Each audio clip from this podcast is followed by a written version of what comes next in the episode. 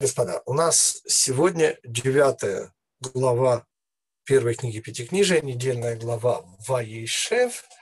И поскольку общая задача, которую я решаю вот этим путешествием по тексту Пятикнижия, она, конечно же, не необъятная, мы ни в какой мере не учим э, Пятикнижие, это только какие-то совершенно узкие задачи по разбиению стереотипов. И если, э, в особенности в недельной главе Берешит, в меньшей степени в других главах, это были культурологические стереотипы, это были стереотипы э, той или иной степени христианские и еще, и еще, и еще, то сегодня я хочу коснуться, используя недельную главу Вавишев, стереотипов, которые я сам для себя обозначаю как наши стереотипы. Их общий смысл, господа, каждый из нас не просто несет и вырос в некой культуре, языковой среде и так далее. Каждый из нас несет жизненный опыт в той или иной степени ничего этого плохого нет, не дай бог. Жизненный опыт э, – синоним, конечно, того воспитания, которое есть содержание, внутреннее содержание любой человеческой жизни. Воспитанники бывают разные, но воспитатель у всех один, с большой буквы. И общей проблемой всех людей, контактирующих с божественным текстом Пятикнижия Моисеева, является э, вот этот самый жизненный опыт в каком контексте? Знаем, плавали. Понимаете, вот плавали, знаем. И я о чем? Я, собственно, и главными героями нашей сегодняшней беседы будут э, три героя или антигероя, как хотите, э, вот этой самой главы, которые появляются там, естественно, поименно. Это сыновья Иуды, старший Эр, средний Онан и третий Шела. Вот эти три сына, естественно, не просто так появляются в Пятикнижии, с ними множество всяких стереотипов связаны, но вот то, что мне позволило разбить собственный стереотип, это э, слова, сказанные о среднем сыне. Помните, первые погибают, причем по устной традиции, Раши приводит эти мидраши, они погибают, в общем-то, по сходным причинам, а, связанным э, с малоупотребимым э, в суесловом сперматозоиды. Сейчас, сейчас коснемся. Ну, начнем мы, конечно, не оттуда, но вот эти слова, которые, в общем, позволили мне разбить этот стереотип, сказано про причину смерти Онана, откуда совершенно неоправданно идет слово онанизм, а, это слова вешхет арца. Э, буквально и э, уничтожал и портил на землю. Имеется в виду семя. И вот вопрос такой вот для всех, потом мы к нему вернемся. Я, я немножко не понял. А что, у них спальня была в землянке? Они жили в землянке? Как это? Портил на землю. Откуда, э, простите, земля взялась? Или мы что-то не понимаем. И, и конечно, ответ по-одесски «или», и мы начинаем э, нашу беседу, конечно, с заголовка «Ваишев Иаков». И я в своих любимых комментариях, которые я собрал под общим названием «Путешествие по недельным главам», я подробненько останавливаюсь вот на названии, а, говоря о том, что патриарх Иаков, э, прошедший в своей жизни ну, настолько много, э, преодолевший, э, человек, который не просто смог родить 12 ветвей, который смог победить Исава, его сущность духовную. Короче, патриарх в этом смысле величайший из патриархов, потому что именно он отец 12 ветвей. И вот Яаков пытается сесть. Господа, сесть, но никакого криминала. И Раши приводит этот Мидраш, тут же на него прыгает злость Йосефа. Целая тема, я совершенно не собираюсь начинать. А вопрос, который мы попробуем разобрать. Ведь когда наши мудрецы... Понятно, что заголовок – это отражение внутренней э, содержательной сути всей главы. И этот заголовок, как и полагается, заголовок объединяет все, что есть в этой главе, и, соответственно, соотносится с этим заголовком. И если мы вспомним, что две основные сюжетные линии, по сути, идущие параллельно во времени, не в пространстве, но во времени, это история Иуда и Тамар, Йосеф и жена Путифара. Вот эти э, две линии рождения Машеха, то есть в результате вот этих двух линий у нас в мире рождаются вот прародители Машеха из дома Давида и Машеха из дома Юсефа. И, простите, каким образом вот эти две основные сюжетные линии, они связаны с вот этим вот заголовком и «Воссел Яков». Вот это как бы главный наш вопрос, и от него мы будем как от печки танцевать. Как я уже сказал, э, стереотипы, с которыми я хочу сегодня побороться, это стереотипы не просто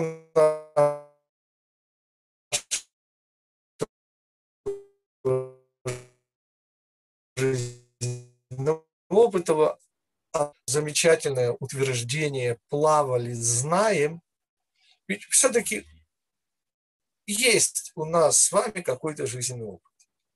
То, что мы, что называется, постигли да, своим потом, своей кожей, не дай бог, своей кровью. И вот этот вот жизненный опыт, там, где он соприкасается с текстом Пятикнижия, э, иногда дает, как мы сейчас увидим, весьма печальные результаты. И я не хочу больше возвращаться к этому слову, а именно слово «онанизм». И оно родилось вот из этой главы, господа. А ведь, и вот с этого мы действительно начинаем, три сына Иуды.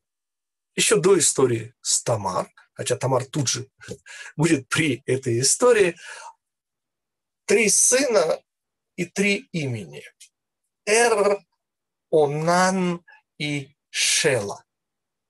Понятно, что с точки зрения русскоязычного уха э, это совершенно, ну, слова, ну, ну, ну имена.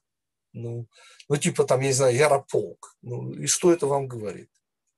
Нет, если, конечно, вы владеете э, древнеславянской культурой, то, может быть, вам что-то это и говорит. У меня тормозит интернет, я могу перейти на другую волну. Давайте это сделаем. Я прошу тогда прощения, мы делаем маленький перерыв, я перейду на другую волну. Одну секундочку.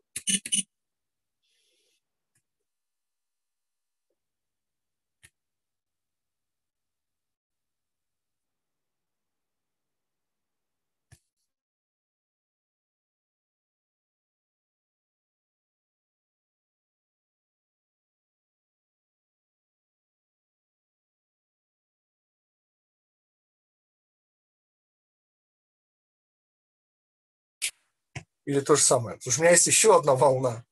Как сейчас, лучше или по-прежнему тормозит? Ну, вроде нормально. Вроде нормально. Ну, слава богу. В любом случае, как я уже сказал, а, вот этот комментарий и это восприятие э, пятикнижия я начинаю вот просто с трех имен. Теперь, господа, а что скрывается за этими именами?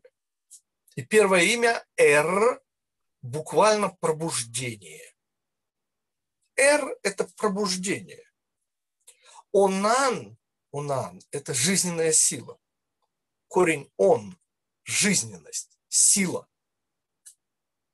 Э, отсюда вот современное использование этого слова в смысле мужская потенция. Ну, это, извините, современность. А речь идет именно о жизненной силе. И, наконец, Шел, самое загадочное имя и, в общем-то, самый загадочный герой. Почему? Потому что он, в общем-то, э, вовсе не герой. Причем даже не отрицательный, не положительный. Он, он просто как бы вроде ни при чем. но его имя очень многозначимое. Дело в том, что мы привыкли к прочтению Шела, которое скрывает э, официальное, если можно так сказать, э, имя Машиеха, то есть нарицательное имя Машиеха Шило. У пророков это имя появляется неоднократно. Это вот, как сказать, вот слово Машех означает помазанник, да? Но помазанник – это э, ну, функция скорее, да? А вот как зовут ты его? И есть много разных на эту тему комментариев.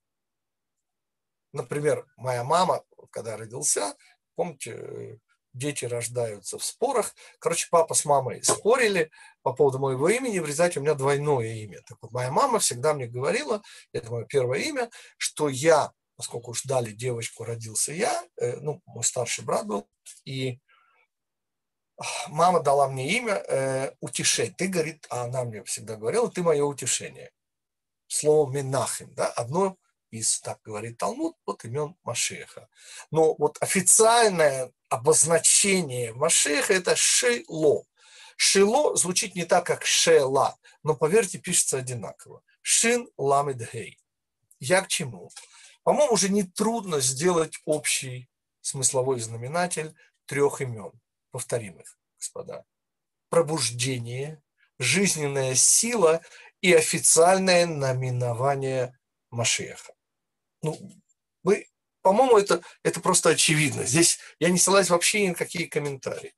Понимаете, мое всегдашнее восприятие вот этой истории с, со смертью двух старших сыновей Иуды от первого брака. И вслед за этим история с вот этой, в кавычках, неудачливой невесткой Тамар. Господа, кстати, слово Тамар, кто не знает, да, мы это учим в ну, финик. Тамар буквально означает финик, но ведь на иврите это слово, и потому оно используется как знак в Роша Шана, в трапезе э, Роша Шана, оно означает таммар, буквально завершение горечи или пройденность галута. Вот это внутренний смысл этого имени. Так вот, несомненно, мы говорим с вами не просто о родословной Машеха, а содержание этой главы, общее смысловое содержание, да, это попытка родить Машеха. И если в случае с Йосефом, да, то мы помним, что Патифариха приносит официальную, заверенную, ну не у нотариуса, а у ведущих ученых-астрологов – справку о том, что именно от нее, то есть от дома Патифара и от дома Юсефа, и произойдет Машиах, сын Юсефа. Что в результате, собственно, и происходит, поскольку э, Аснат, дочь Дины и Шхема, оказывается в бездетной семье э, главного палача фараона Патифара, Потифера, другое название его в Пятикнижии. И вот именно от их брака и э, рождаются Ефраим и Минаши. Но мы о чем? Несомненно, вот это вот общий смысловой знаменатель всей главы, он, конечно же, рождение Машеха, семя Машеха, зарождение, появление в этом мире этого семени.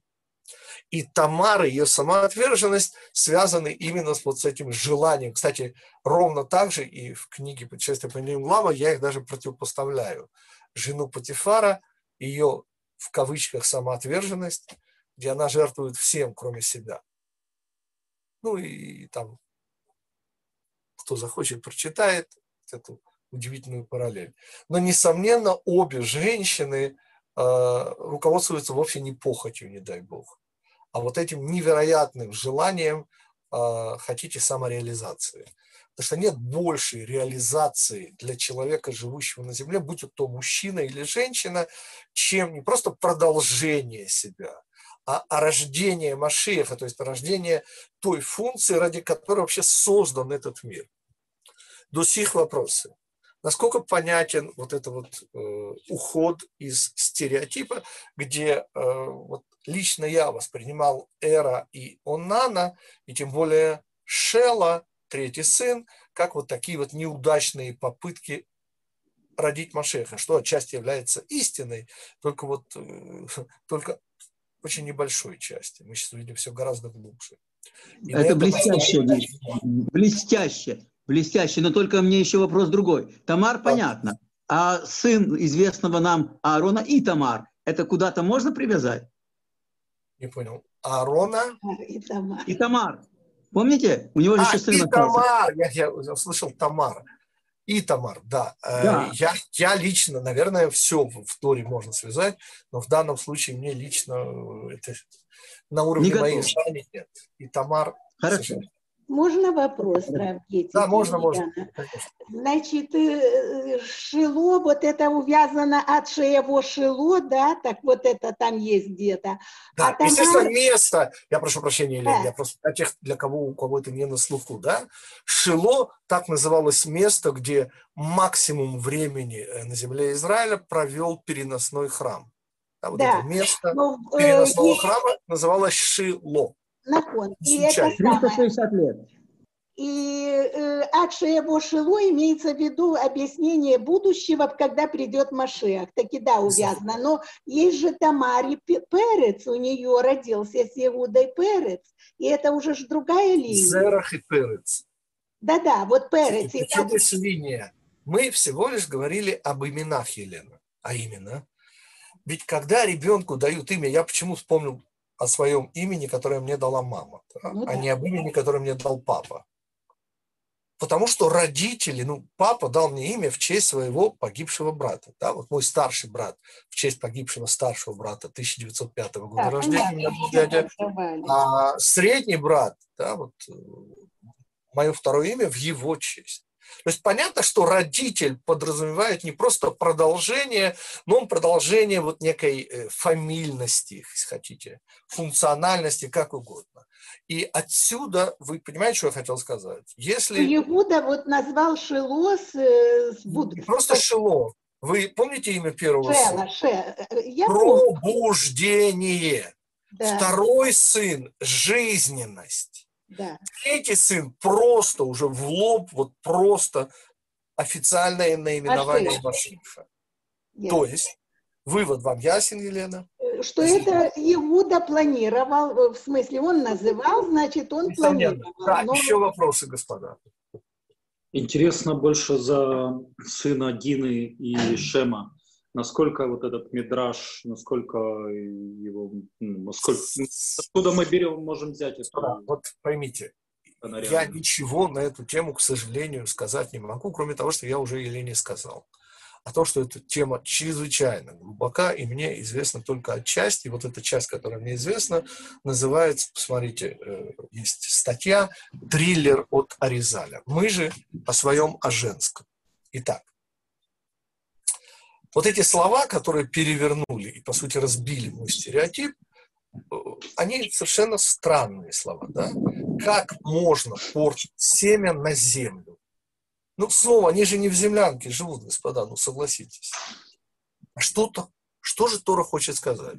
Теперь Раши приводит Мидраши, ну, Мидраши, устная традиция, о том, что причиной смерти э, первого старшего э, первенца Иуды, э, эра а?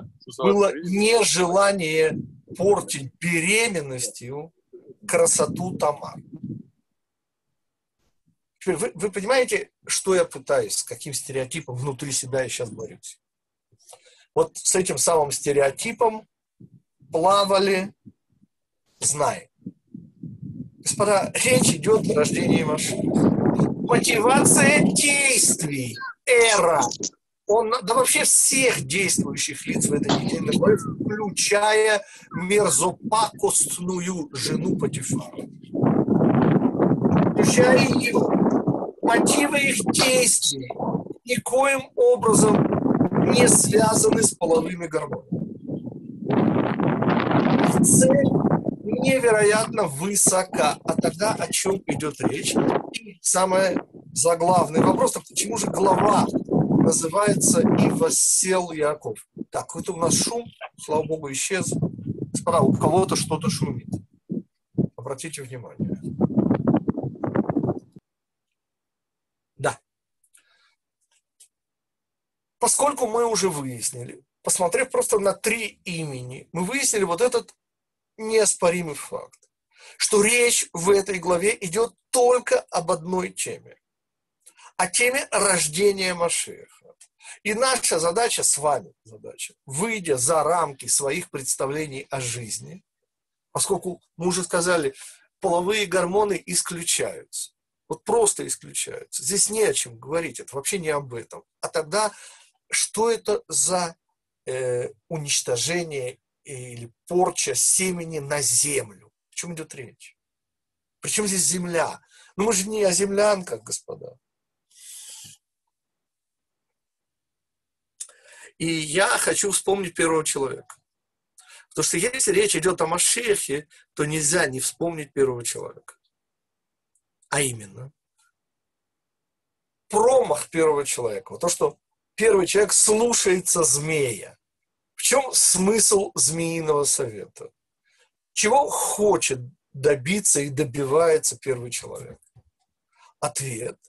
Он хочет соучастия в творении. Поправьте меня, еще раз повторю первый человек, и это суть змеиного совета. И потому этот змеиный совет сработал тогда и множество раз после того, включая, например, золотого тельца. Мы сами с усами. То есть первый человек, действуя в соответствии с советом змея, пытается самореализоваться, в кавычках, пытается внести посильную лепту в великое дело творения великое дело Творца.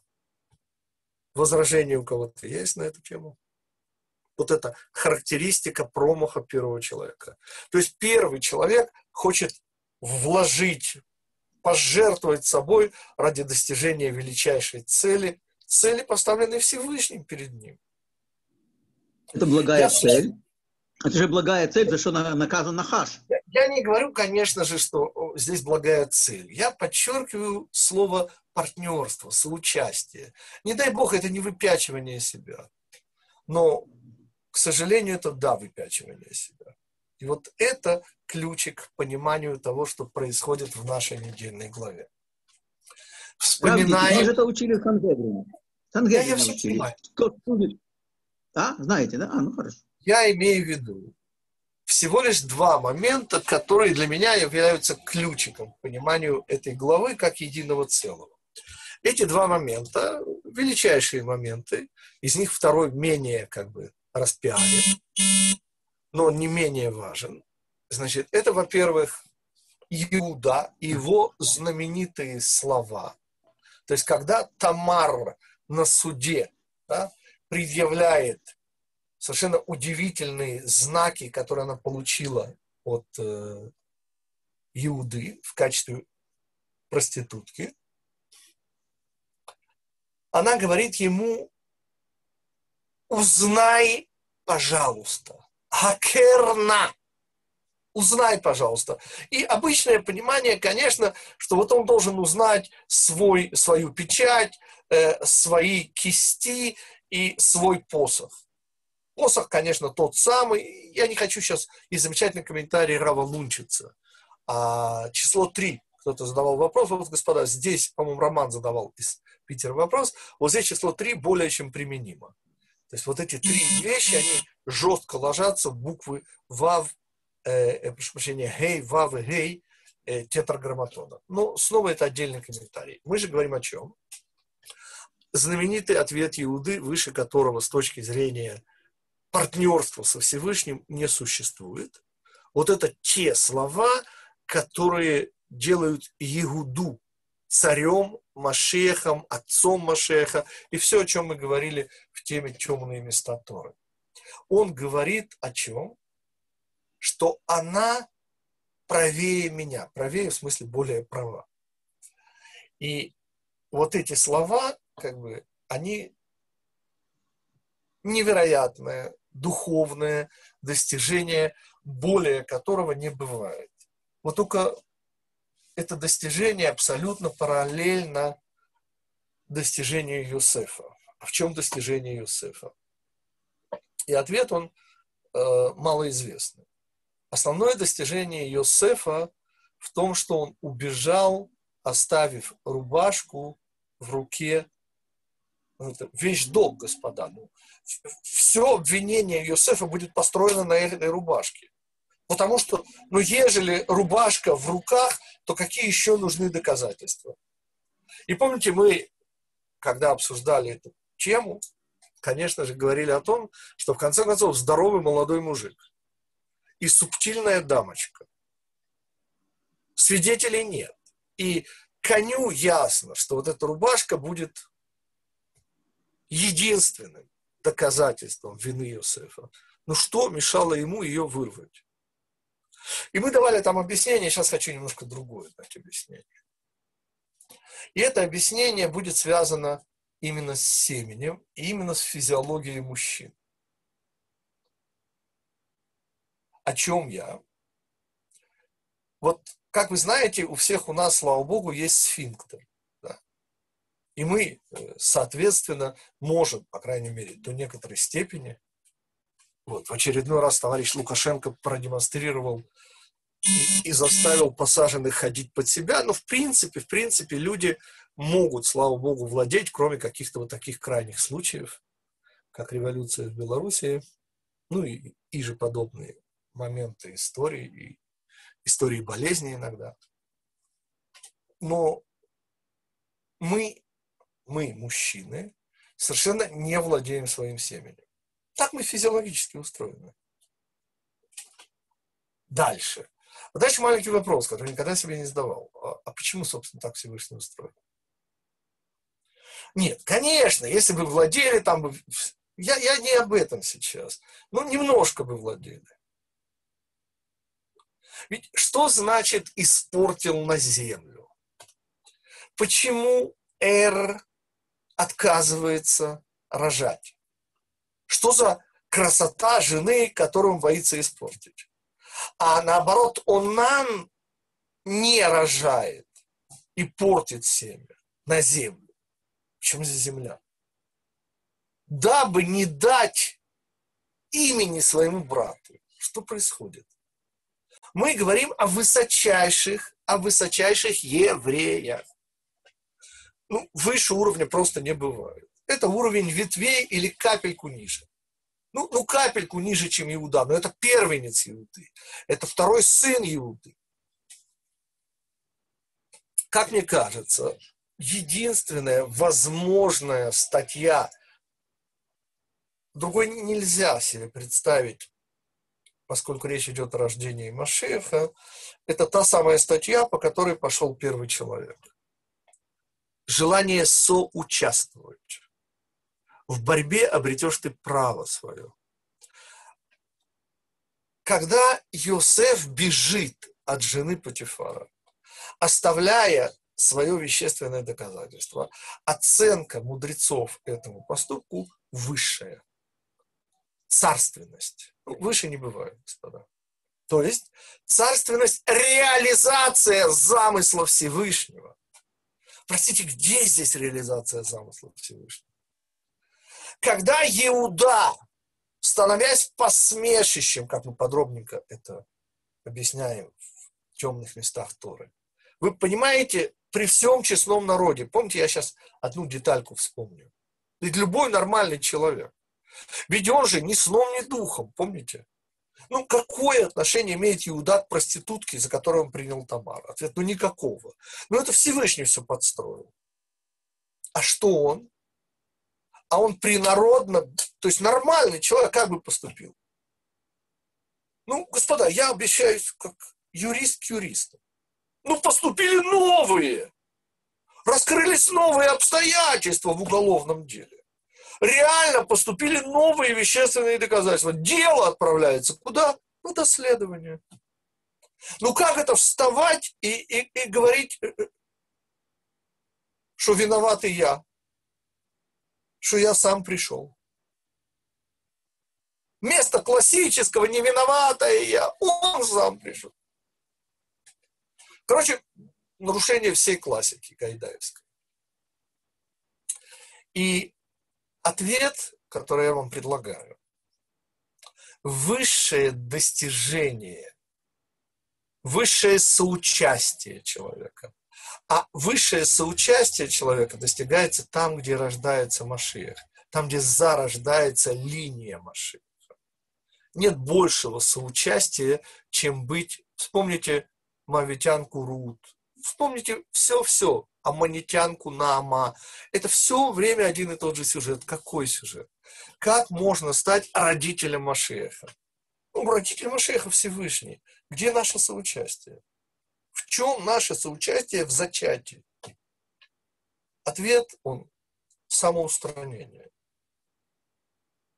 Вот когда Йосеф убегает, он получает высочайшее звание – царственность. Что такое царственность? Ответ – это битуль гаеш, то есть убирание самозначимости. В чем проблема эра, онана и отчасти не участвующего шла, шела, шило?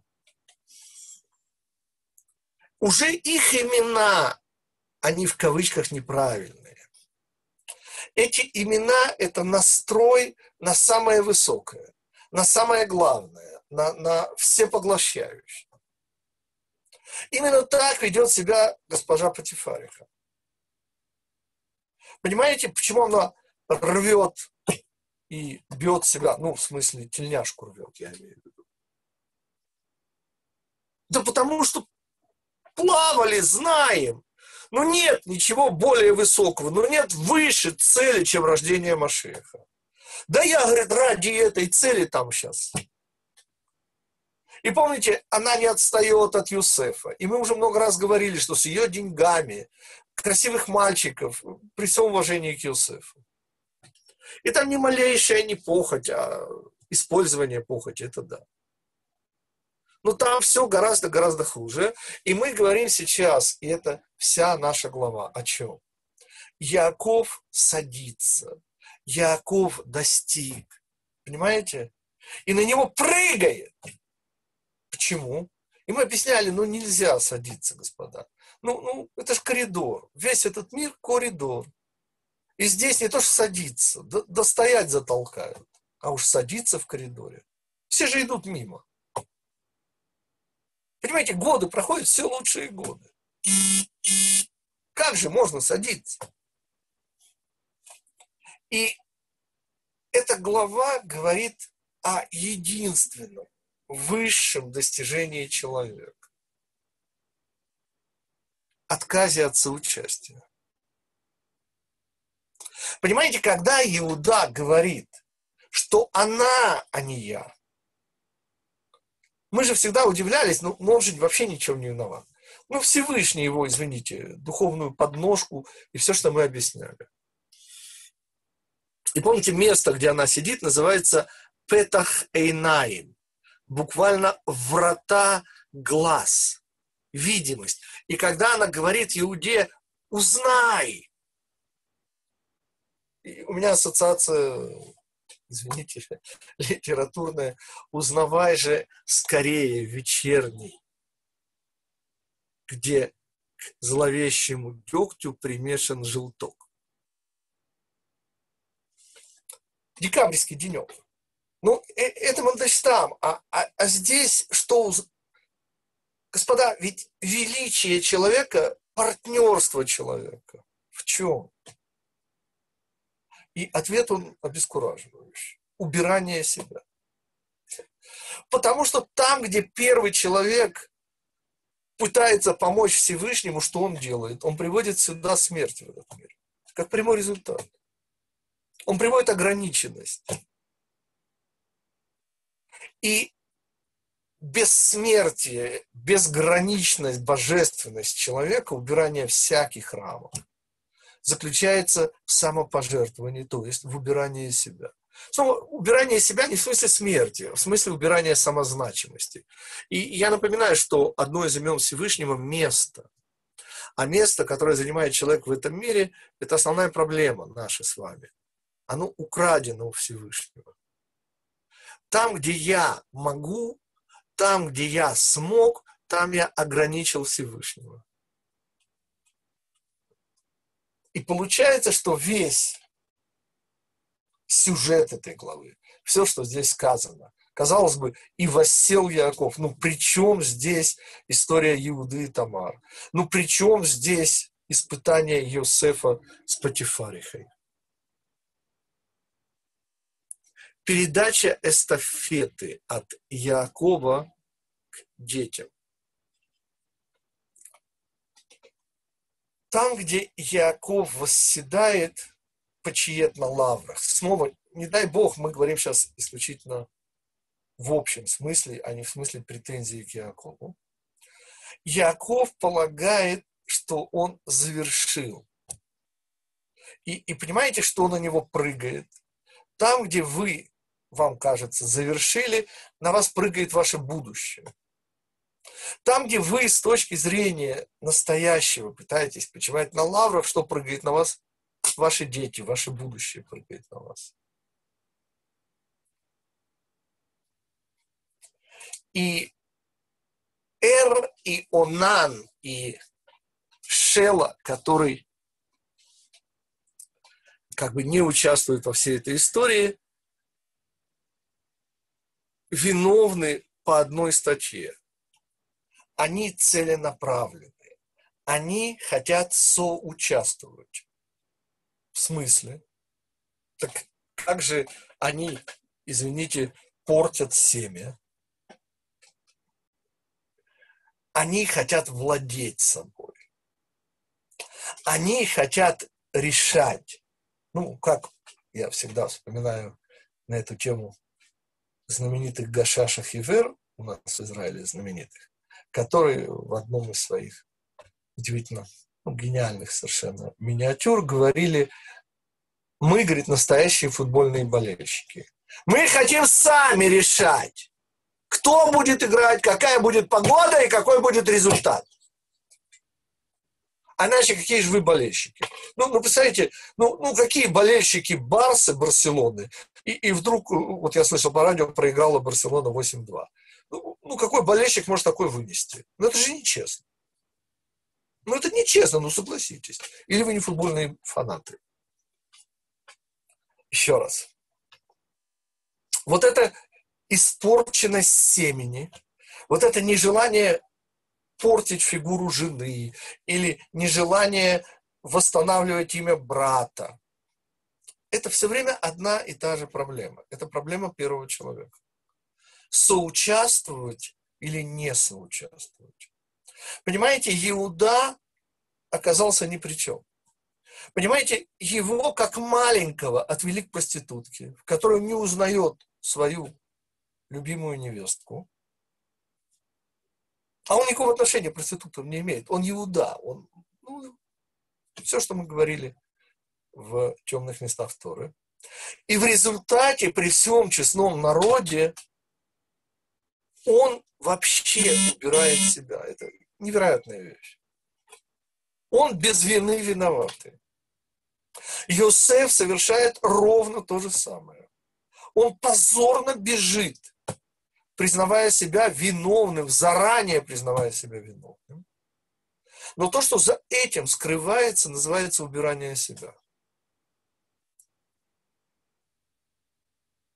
И вот это то, что, мне кажется, стоит за идеей физиологической, за идеей зарождения человеческой жизни, которая в принципе не зависит от человека.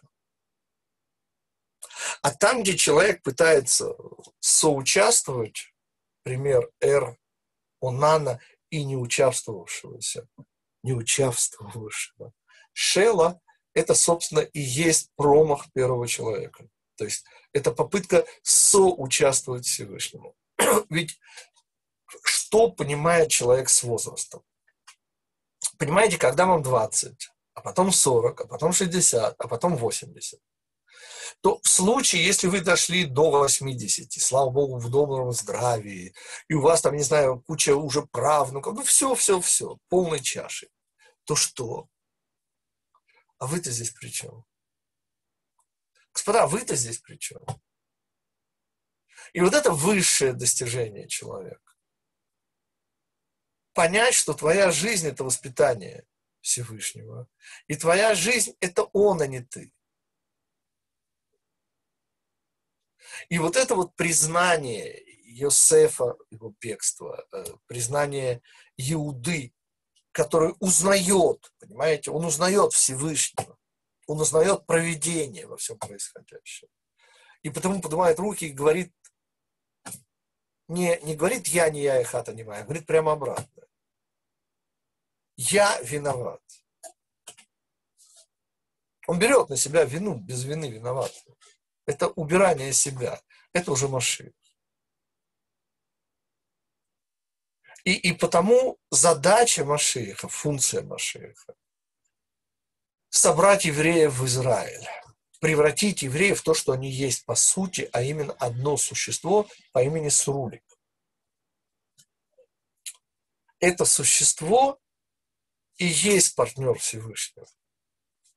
Ни один из нас в этом смысле ни при чем. Мы только части вот этого партнерства. Мы объекты, субъекты, точнее, воспитания. Да, ваши вопросы, господа, по поводу недельной главы и по поводу того главного стереотипа, который, собственно, сидит. Главный стереотип – это наша жизнь, это наш жизненный опыт, это наше восприятие сказанного в Пятикнижии, вот как будто бы оно, вот, вот как бы вот, плавали, знаем. Да. Можно, возможно, это вопрос совсем покажется странным и неграмотным, но почему э, Шела и Тамар такая разница? Ну почему снова такое несовпадение? Почему сразу не могла Тамар достаться младшему брату? И... Все три брата – это три птих, понимаете? Это пробуждение, жизненность и шило. Что значит сразу? Очевидно, что, что первым был вот это пробуждение. We want Mashiach now. Вот это пробуждение, пробуждение духа, привести сюда, реализовать цель творения. Они ну, все наоборот, мы видим, что никто из них этого не понимал, пока не произошло божественное Господа, господа, э, э, этого не понимал Иуда. Ведь это же, эти, эти имена свидетельствуют о чем? Они понимали. Почему никакой ни сон не приснился? Ну почему так как-то вот через грех? Нет, через вот то, что через вы говорили. Темноту на этот вопрос отвечает целый курс первого года учебы, называется «Темные места Торы», где основная идея э, очень визуальная, какого цвета арбуз. То есть, если вы скажете красного, то я могу это оспаривать. Если скажете зеленого, то я тоже готов это оспаривать. Ну вот мы недавно желтый арбуз ели, так что... Не, ну желтый, ладно. Я сейчас Уже... говорю о стандартном арбузе, настоящем украинском кавуне. Мы говорим о чем, господа? Идея кожуры и так далее – это темные места Торы. Я сейчас этой идеи не касался. Мы говорили о стереотипе. О том, что из множество стереотипов, и это тоже мешает нам адекватно входить в контакт с пятикнижием. Поскольку вся эта история, понимаете, при чем здесь земля, почему он портит семя через землю, земное притяжение, желание соучаствовать, я. Но мы продолжаем, я... просто да. для чего это понимать, мы продолжаем ждать чуда, мы знаем, что вот был не так давно седьмой Любавический Рэбе, и это уже как бы приходит, вот должно с большой долей вероятности именно сейчас прийти, возможно, душа Машеха близко, все, а мы по-прежнему не понимаем. Седьмой Любавический Рэбе, он был седьмым, и он сказал, что, это мудрецы, не он, да, что мы седьмые, во множественном числе он говорил о себе, но это принято у хасидских рэбе, а семь – это э, очень э, симпатично в глазах Всевышнего. Это мудрецы, традиция. Только проблема заключается в чем? Э, что в 1994 году он умер. Да, да, да в 94-м. И это проблема, понимаете? То, что задача Машеха здесь на земле, а не Ижеяси на небесе. Суру не можем вычеркнуть из Хасидута, скажем так. Что не можем вычеркнуть? Ну, это образно, Суру. я говорю, как, суру, суру. Как у мусульман. Кто сказал вычеркнуть? Не дай бог. Я считаю э, Раби Шнейрсона величайшим из всех мне известных комментаторов Раши. А уж поверьте, быть комментатором Раши, да еще на таком уровне, это, я ничего более высокого не знаю. Господа, но мы о чем? Мы сейчас говорим о том, что девятая глава первой книги Пятикнижия говорит о очень тяжело выразимом. А как родить Машиеха? Теперь давайте переведем это на наш с вами язык. Господа, понимаете, когда дети вырастают, я родитель, сравнивайте со своими ощущениями. И вот вы смотрите э, на этих выросших детей и задаете себе резонный вопрос, а вы здесь при чем? Мы с ужасом смотрим на это. Что-что? С ужасом, с ужасом смотрим. Что из нас получилось? Вообще-то надо с любовью. Надеждой. Потому что это произведение Всевышнего. Это божественные люди. А вопрос звучит, ну, мы-то да. здесь при чем? И, и вот это здесь при чем? что в себе нашли силы, поймите, в чем была проблема Эра и Онана и отчасти, так сказать, не участвовал Шелле. Они хотели быть при чем? То есть при нем, при Всевышнем. Не дай Бог это, не против Всевышнего. Только понимаете, так Машех не рождается. Так не рождаются дети. Можно вопрос, Равгитик? Да. Книга Берешит, помните, там э, «Сделаем человека», и вот с одной стороны Творец, да. с другой стороны сам человек да. участвует. Так а вот, вот вопрос, соответственно, вот какой – в какой Сейчас. степени тогда получается, что человек все-таки участвует, а в какой степени он себя я, должен... Я все-таки, Роман, хочу вспомнить немножко другие слова. Это слова первой мамы. Помните? Приобрела я человека со Всевышним. Помните эти слова? Сегодня очень много людей. Это в некотором смысле ответ на ваш вопрос про сделаем человека. Потому что сделаем человека. Речь идет о Всевышний с одной стороны, человек с другой стороны. Так в чем же претензия к нашей маме Хаве, простите? Ведь эти слова по еврейской традиции, они весьма-весьма неправильные. И из них идет множество нехороших следствий. Что значит приобрела я человека со Всевышним?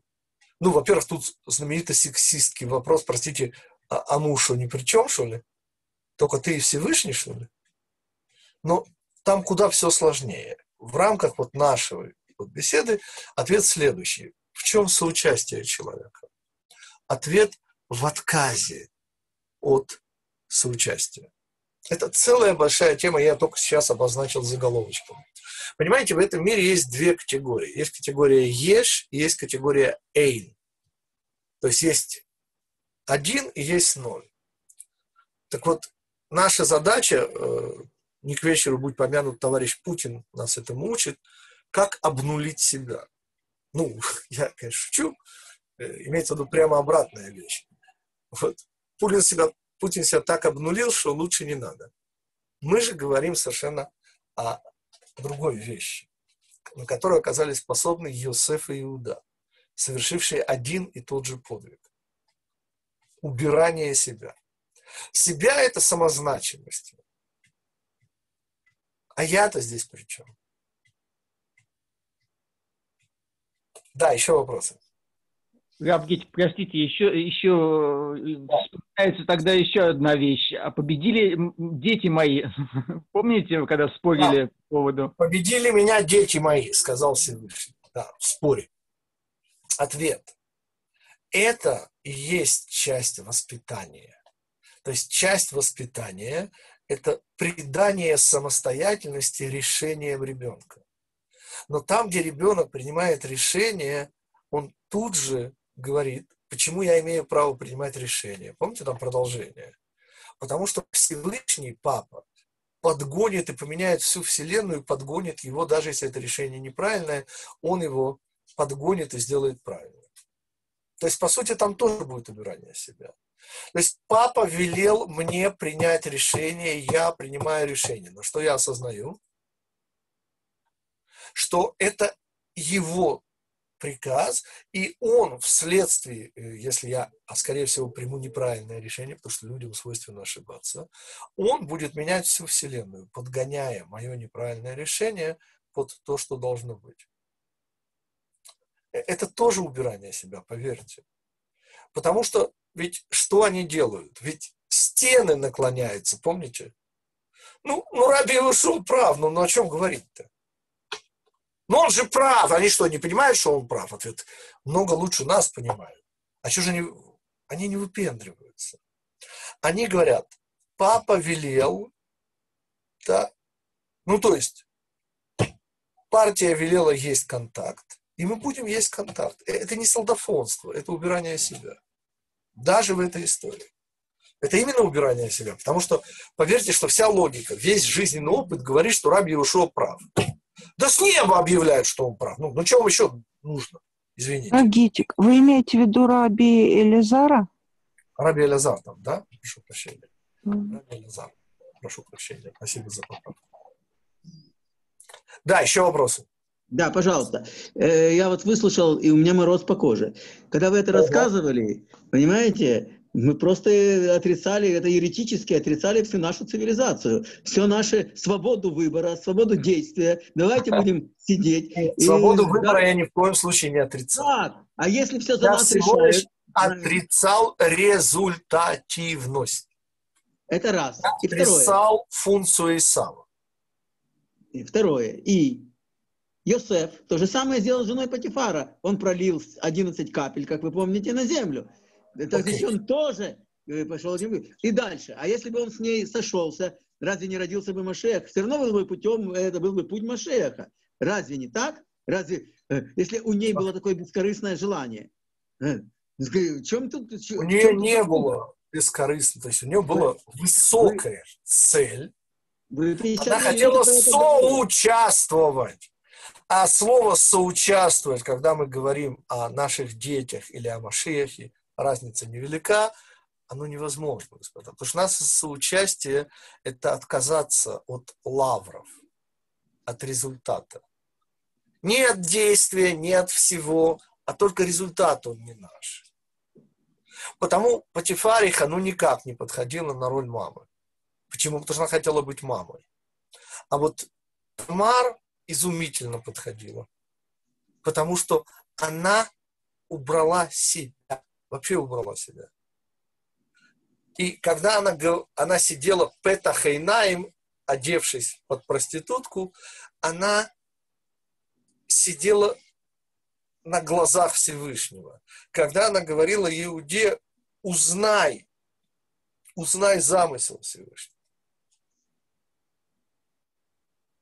Окей, господа, мы с вами встречаемся, соответственно, уже в 10 главе через неделю, даст Бог.